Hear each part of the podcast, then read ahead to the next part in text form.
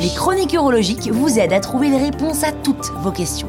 Un podcast de l'Association française d'urologie. C'est quoi la taille normale de la verge? Si tous les hommes étaient des statues grecques, alors on peut rêver, hein, mais ils se tiendraient bien droit, avec des corps athlétiques, des cuisses galbées, des abdos bien dessinés et un petit pénis. En revanche, S'ils étaient tous des acteurs de porno, je ne vous fais pas un dessin, les proportions seraient très différentes. Finalement, à toutes les époques, on est influencé par nos références culturelles et l'image qu'elles renvoient. Quand les hommes passaient tous par le service militaire, la comparaison se faisait sous la douche, en conditions réelles. Aujourd'hui, si on n'est pas passé par les vestiaires d'un sport collectif, l'étalonnage, c'est le cas de le dire, se fait par l'image, et forcément c'est une image déformée de la réalité. Le résultat, c'est que deux tiers des ados se pensent en dessous de la moyenne. Et parmi les hommes qui consultent un spécialiste pour un problème de taille, 9 sur 10 ont en fait une verge dans la normale ou légèrement en dessous. En plus de nos références, l'impression de petite taille est parfois due à une question de proportion et de perspective. Une verge cachée par un bas-ventre proéminent paraît forcément plus petite que sur un corps svelte. Qu'est-ce qu'en pensent les femmes? Alors, l'image de sa propre verge dépend aussi de l'image perçue et renvoyée par sa ou son partenaire. Dans une étude hollandaise, 70% des femmes interrogées ont déclaré que la taille n'était pas ou peu importante. Et puis toujours dans le cadre des relations hétérosexuelles, il ne faut pas oublier que chaque vagin est différent.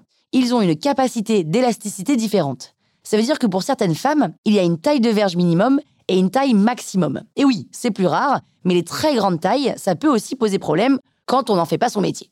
Alors finalement, c'est quoi la taille normale, ou plutôt la taille moyenne? Pour le savoir, on peut se rapporter à une étude anglaise de 2015 qui a comparé la taille de 15 000 verges sous toutes les coutures. En analysant les résultats sur différents pays, elle trouve une longueur moyenne au repos de 9,16 cm et de 13,12 cm en érection. Mais alors qu'est-ce qu'on peut faire quand on juge que la taille est trop petite? Si c'est principalement une question d'optique ou d'estime de soi, une prise en charge thérapeutique ou psychologique est possible. Une intervention chirurgicale est alors envisageable, mais il n'y a pas de critères précis pour dire quand c'est recommandé. Et puis, sur le plan fonctionnel ou physique, l'amélioration ne sera pas énorme. En plus, il y a des risques d'effets secondaires non négligeables.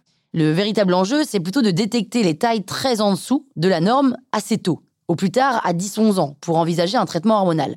Si dès l'âge de 9-10 ans la verge fait moins de 4 cm ou moins de 6 cm en tirant dessus, il faut alors penser à consulter un médecin spécialisé, en général un endocrinologue pédiatre. Le problème, c'est que contrairement aux filles, les jeunes garçons n'ont pas l'équivalent d'un suivi gynécologique les tailles très en dessous qui risquent d'évoluer vers un micro-pénis sont rarement détectées. Or, elles peuvent avoir des répercussions psychologiques, scolaires ou sociales assez importantes. Alors maintenant que vous avez toutes les cartes en main, parlez-en autour de vous, à votre médecin, votre conjoint ou conjointe, et si certaines images vous trottent toujours dans la tête, pensez à éteindre la télé et à filer au musée. Hein Rien de tel qu'une bonne expo sur la Grèce antique pour élargir sa perspective. Voilà pourquoi ça vaut le coup de consulter un urologue régulièrement.